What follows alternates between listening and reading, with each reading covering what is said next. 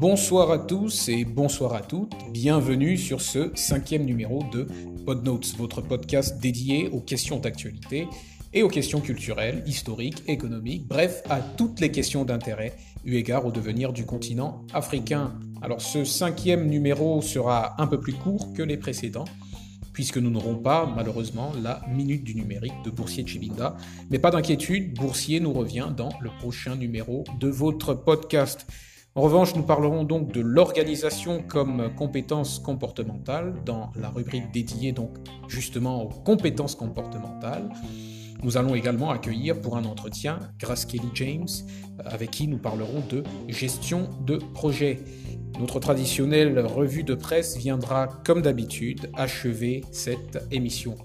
En espérant que votre semaine se termine sereinement, nous vous souhaitons un bon confort d'écoute et nous abordons l'organisation comme compétence comportementale juste derrière le jingle.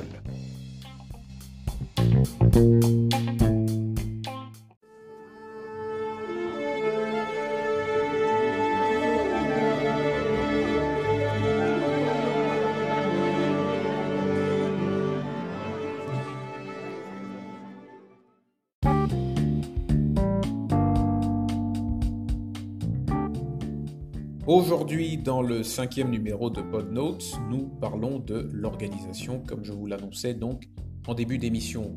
Alors l'organisation, compétences, qualité, capacité, tout ce que vous voulez. L'organisation n'est certes pas la plus glamour des aptitudes, on vous l'accorde, mais bien gérer son temps permet de mieux gérer son stress déjà, en plus d'être l'atout le plus visible au travail selon l'avis de plusieurs spécialistes en management euh, des organisations notamment. Une étude réalisée en France par euh, Pôle Emploi en 2019 plaçait la capacité d'organisation au premier plan des compétences recherchées par les recruteurs. Et ça, c'est peut-être une réalité euh, qui dépasse les frontières de la seule France, puisque être bien organisé et être capable de bien organiser les choses, eh bien, c'est une qualité indéniable euh, qui, euh, qui est déterminante dans le monde du travail, que l'on soit au Gabon, au Cameroun, en Afrique du Sud, et que sais-je encore.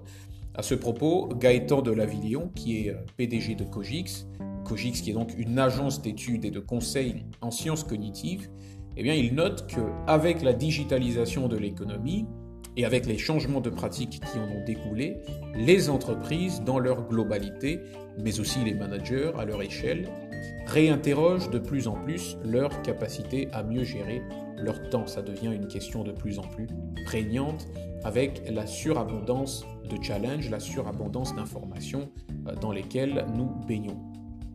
Alors on sait que notre époque est justement caractérisée par la profusion des nouveaux outils et des nouvelles applications numériques qui ont tendance à détourner notre attention de ce sur quoi elle devrait se porter prioritairement. Cette réalité fait quoi? Eh bien, elle fait qu'une bonne organisation devient un must si on veut rester productif, si on veut rester créatif et in fine, si on veut rester compétitif. Nous vivons donc à l'époque de l'infobésité. C'est un néologisme plutôt sympa. Une époque marquée par, je le disais, la surabondance d'informations. Et c'est quelque chose qui met les managers à rude épreuve dans la gestion de leurs équipes et dans la gestion de leurs projets. Erwan Devez, qui est fondateur du cabinet Neuroperformance Consulting, indique d'ailleurs que nous avons urgemment besoin de renouer avec une phase de sobriété neuronale. Sobriété neuronale, une autre expression que j'aime beaucoup, c'est la sobriété de nos neurones. Il devient prioritaire d'apprendre à mieux les ménager pour qu'ils nous permettent de continuer à atteindre nos objectifs. Il précise que notre cerveau n'est pas en capacité de traiter les innombrables informations qu'il reçoit. Nous sommes continuellement bombardés d'informations à la télévision, sur nos smartphones, sur nos ordinateurs et tablettes, dans la rue, dans la presse de manière générale. Il faut un tant soit peu apprendre à les hiérarchiser, ces informations. Parce que le risque que l'on court, si on ne les hiérarchise pas, et cela que l'on soit manager ou non, eh bien c'est d'atrophier à long terme notre capacité décisionnelle, tout étant lié. Euh, par ailleurs, notre organisation est souvent le reflet de notre état émotionnel. Euh, et cela se trouve peut-être aussi chez euh, certains grands génies, hein, par exemple, qui sont capables de puissantes fulgurances intellectuelles ou créatives et qui sont désordonnés dans leur vie matérielle, en plus d'être souvent instables sur le plan émotionnel. Donc tout cela se tient. Et voilà donc le mot introductif de cette rubrique dédié donc aux compétences comportementales, dédié à l'organisation, pour ceux qui nous, euh, nous concernent aujourd'hui dans ce cinquième numéro. Après cette brève transition, nous allons essayer de répondre à la question de savoir comment renforcer sa capacité d'organisation. C'est sans doute la question que se pose à l'instant la plupart de ceux qui nous écoutent. Donc juste après le jingle, on tente d'y répondre.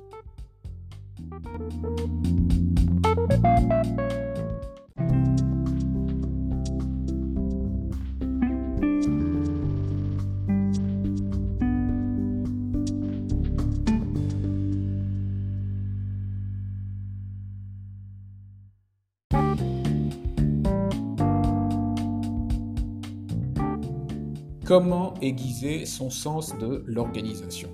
C'est la question à laquelle nous tenterons de répondre dans cette deuxième partie de votre rubrique consacrée, comme vous le savez, aux compétences comportementales.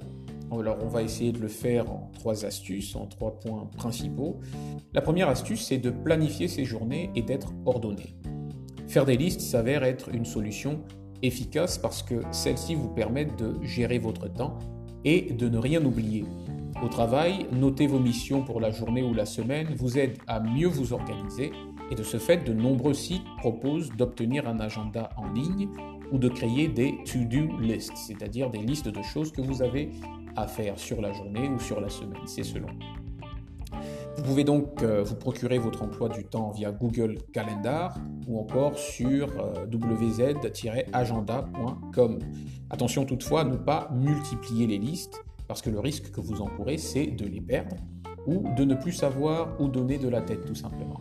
Donc centralisez-les, rayez les tâches effectuées pour vous donner de la motivation et fixez-vous des objectifs réalisables. Il ne s'agit pas non plus de vous euh, fixer des objectifs titanesques. Commencez par de petites choses simples. Faites votre liste la veille et non pas au petit matin parce que dès le lever vous êtes submergé d'informations. Faites, vos listes la veille et commencez par de petites choses. Et vous verrez qu'au fur et à mesure que la journée se déroule et que vous cochez des choses réalisées, eh bien, vous aurez une motivation supplémentaire parce que vous aurez clairement l'impression euh, réelle que vous êtes en train d'avancer, que vous êtes en train de faire des choses. Donc ça, c'est euh, un point très important. Pour réussir à s'organiser, il faut également avoir le sens du rangement pour ranger votre bureau euh, afin de mieux vous, y retrouver, par exemple, le managersportif.com propose un tutoriel sur la méthode S5. C'est une méthode très intéressante que je vous invite à aller découvrir sur ce site. Il s'agit d'un concept tout droit venu euh, du Japon qui vous permet concrètement de mettre de l'ordre dans vos affaires et en réalité, et vous verrez, dans votre tête. Donc ça, c'était la première astuce. Deuxième astuce, assez surprenant, jouer aux jeux vidéo. Donc, contrairement aux idées reçues, les jeux vidéo ont des vertus.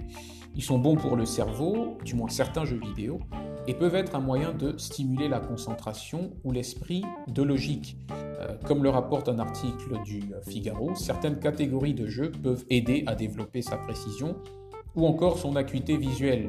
Alors si l'étude n'est pas publiée au sein du, du texte euh, de l'article, vous pouvez tout de même faire l'expérience à la maison en débutant les jeux de tir avec des programmes simples et accessibles à tous que vous pouvez trouver sur browsergames.fr. Browser Games qui s'écrit donc B-R-O-W-S-E-R-G-A-M-E-S.fr. Il propose aussi des jeux de simulation pour améliorer vos capacités d'organisation et d'anticipation. Il vous faut par exemple gérer une ferme, un hôpital ou encore une entreprise internationale tout est bien entendu virtuel, mais au fur et à mesure, vous faites face à des difficultés susceptibles de vous arriver dans votre vie professionnelle réelle. Euh, une information toutefois à consommer avec modération. Les jeux de réflexion, enfin, comme les mots croisés ou les mots fléchés, sont aussi des moyens efficaces pour stimuler votre mémoire ainsi que votre concentration. Et l'avantage avec ces jeux-là, c'est que naturellement, on peut les emporter partout où nous allons. Ça, c'était la deuxième astuce.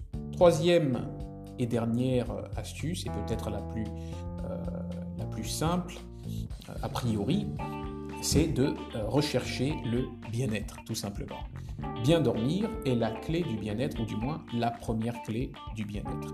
Après une bonne nuit de sommeil, vous pouvez mieux vous concentrer sur vos tâches à réaliser dans la journée. La micro-sieste, par exemple, est un bon moyen de retrouver toute sa concentration. Si vous cherchez le bien-être à tout prix, adoptez le concept du work-life balance. C'est un terme anglais qui signifie qu'il faut trouver un équilibre entre le travail et le bien-être de l'individu. Parce que si dans votre vie sociale et familiale vous vous sentez mal, si vous passez mal vos week-ends, il est peu probable que vos semaines, que vos journées de travail soient rayonnantes, puisque l'être humain est euh, comme incapable de compartimenter les choses, euh, sa vie sociale euh, et familiale ayant par nécessité une influence sur d'autres aspects de sa vie ou notamment sa vie professionnelle. Donc certaines entreprises ont déjà adopté ce système et cette philosophie et organisent des événements comme des matchs de football, des repas entre collègues afin de créer un cercle social en dehors du contexte du travail, en dehors du cadre de l'entreprise. Donc une bonne balance entre vie privée et vie professionnelle vous permet de réduire le stress et d'augmenter l'efficacité au travail. Donc si vous souhaitez euh, avoir des conseils supplémentaires pour booster votre vie euh, ou stimuler votre concentration et votre organisation, je vous conseille donc de, suivre l'ensemble, d'abord de les chercher et de suivre l'ensemble des plateformes et, et, sites qui vous proposent euh, des techniques euh, adaptées. Euh, ils sont légion sur les réseaux euh, sociaux, sur Internet. il, vous suffit de faire une recherche sur Google et, vous trouverez inévitablement votre compte. Nous sommes donc arrivés au terme de cette rubrique dédiée aux compétences comportementales. Nous parlions donc de l'organisation, compétence de plus en plus incontournable à notre époque de surabondance d'informations à traiter. Si vous voulez en savoir plus sur la question ou sur d'autres questions accessoires, je vous suggère de lire les articles de Stéphane Zenef ou encore de vous procurer le numéro 284 du magazine Management, entre autres sources. Notre rubrique dédiée aux compétences comportementales est particulière dans ce cinquième numéro de PodNotes puisqu'elle débouche sur un entretien. Après tout ce qui précède, nous parlerons de gestion de projet avec Grace Kelly James qui nous rejoint donc juste derrière le jingle.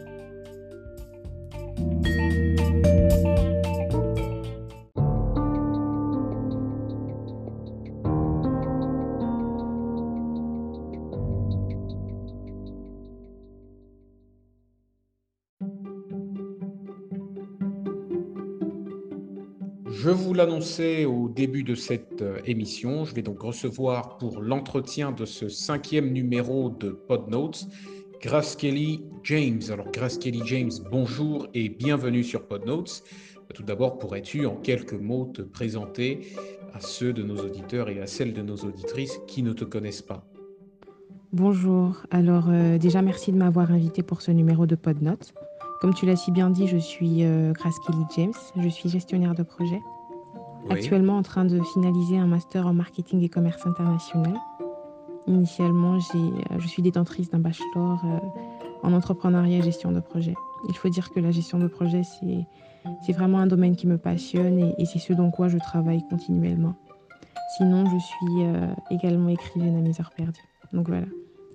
Alors, un bachelor en gestion de projet et un master en commerce international et marketing en cours de finalisation. Moi, j'ai tout de suite envie de te demander, qu'est-ce qui t'a poussé vers cette euh, dernière filière et pourrais-tu expliquer, s'il te plaît, à ceux de nos jeunes auditeurs qui pourraient être intéressés par la chose, donc par cette filière, quels en sont euh, les débouchés? Parce que On sait très bien que à notre époque où la notion d'adéquation formation-emploi est de plus en plus euh, prégnante, eh bien la question des débouchés est la principale que se posent donc les jeunes apprenants au seuil d'études universitaires. Alors, il euh, faut dire que la gestion de projet est une euh, discipline qui est assez complète. Oui. J'ai toutefois décidé de m'orienter vers le marketing et le commerce international parce que c'est une filière qui offre euh, une vision assez globale euh, des problématiques liées au marketing d'une part et à la gestion internationale des organisations de l'autre. Donc cette filière permet également de se familiariser hein, avec les enjeux d'une euh, économie internationalisée qui finalement subit des, changements perpétuels. Donc concernant les débouchés, le directeur commercial euh, de, à, un responsable marketing international. Il y en a vraiment beaucoup. Euh, ça dépend vraiment de, l'apprenant euh, finalement et du parcours ou de la carrière qu'il souhaiterait avoir. Hmm, très bien. alors comment expliquerais-tu la jonction qu'il y a entre la gestion de projet et le commerce international et le marketing? Quelle jonction est-ce que tu établis entre ces deux pôles-là? L'élaboration de la stratégie à l'international est en fait un, ensemble de projets que l'entreprise déploie dans un environnement euh, autre que celui dans lequel elle évolue.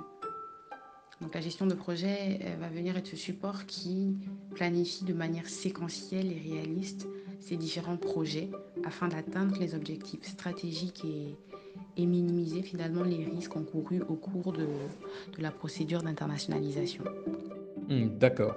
Alors, de prime abord, la gestion de projet suppose donc beaucoup de choses et nécessite à l'évidence quelques qualités préalables ou susceptibles d'être acquises, mais de manière générale et a priori, quelles sont, selon toi, les qualités requises pour être un bon ou une bonne gestionnaire de projet? Les meilleurs chefs de projet sont, en général ceux qui livrent dans les délais, mais en respectant le budget alloué des projets. Cependant, euh, il, faut, il faut quand même avoir plusieurs qualités afin d'être considéré comme un, bon gestionnaire de projet. Par exemple, le leadership, il faut savoir faire adhérer euh, l'équipe à sa vision. Euh, il faut savoir communiquer efficacement, il faut prendre des décisions pertinentes. Oui. Et par-dessus tout, il faut savoir déléguer des tâches. D'accord. Alors, grâce peut-être une dernière euh, question euh, pour toi. Ce numéro de PodNotes est consacré à une compétence comportementale bien spécifique, en l'occurrence l'organisation ou le sens de l'organisation. Où est-ce que tu situes cette capacité dans la vie professionnelle d'un gestionnaire de projet et quelles sont euh, tes astuces à toi en termes d'organisation de tes tâches? Alors moi je dirais que l'organisation c'est l'essence même du management de projet. Un gestionnaire ne peut absolument pas s'en sortir s'il n'est pas organisé. Parce que euh, pour mener un projet à bien, il faut, euh, il faut justement s'organiser au niveau des ressources, au niveau du budget, euh, au niveau de la com. C'est toute une question d'organisation en fait. Et pour ce faire, il y a, des, outils qui existent en fait. Par exemple comme Microsoft Project que moi j'utilise. Oui. Et euh, dans la vie de tous les jours, euh, pour être organisé, moi, ce que je fais, c'est juste que je note tout ce que j'ai à faire, en fait. Je m'arrange à avoir des penses bêtes pour, pour, noter la moindre petite tâche que, que j'ai à accomplir. Donc voilà.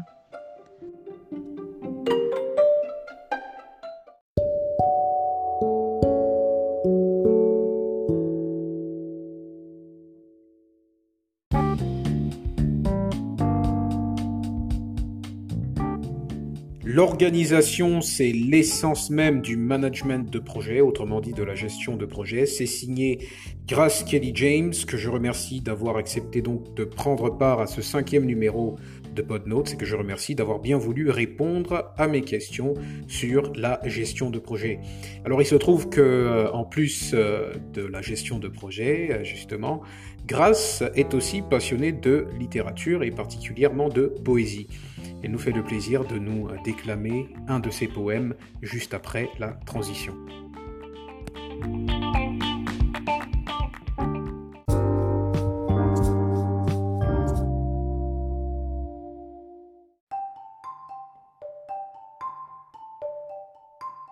Je regardais les flammes monter en étincelles et je voyais des femmes danser entre elles.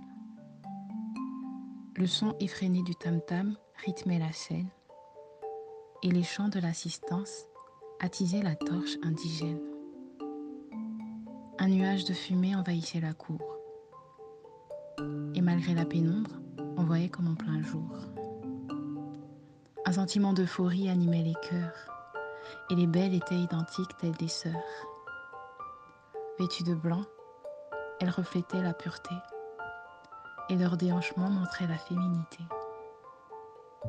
La cérémonie allait à peine commencer, et à cet instant, tout, même le temps, s'était arrêté.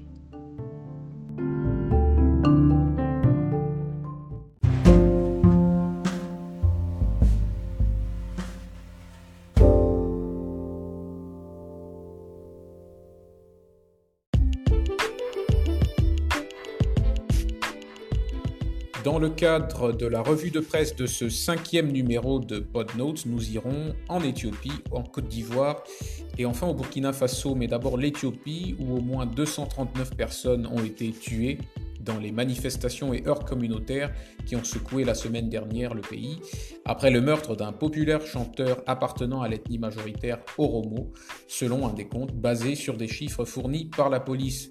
En raison des troubles qui ont agité la région, 9 policiers, 5 membres de milice et 215 civils ont perdu la vie, a annoncé mercredi sur la télévision d'État le chef adjoint de la police de la région Oromia, M. Mustapha Kedir. La Côte d'Ivoire ensuite, où l'homme politique Poadio Conan-Bertin a décidé de faire appel de la décision de son parti, le PDCI et RDA, qui a invalidé sa candidature à l'investiture du parti.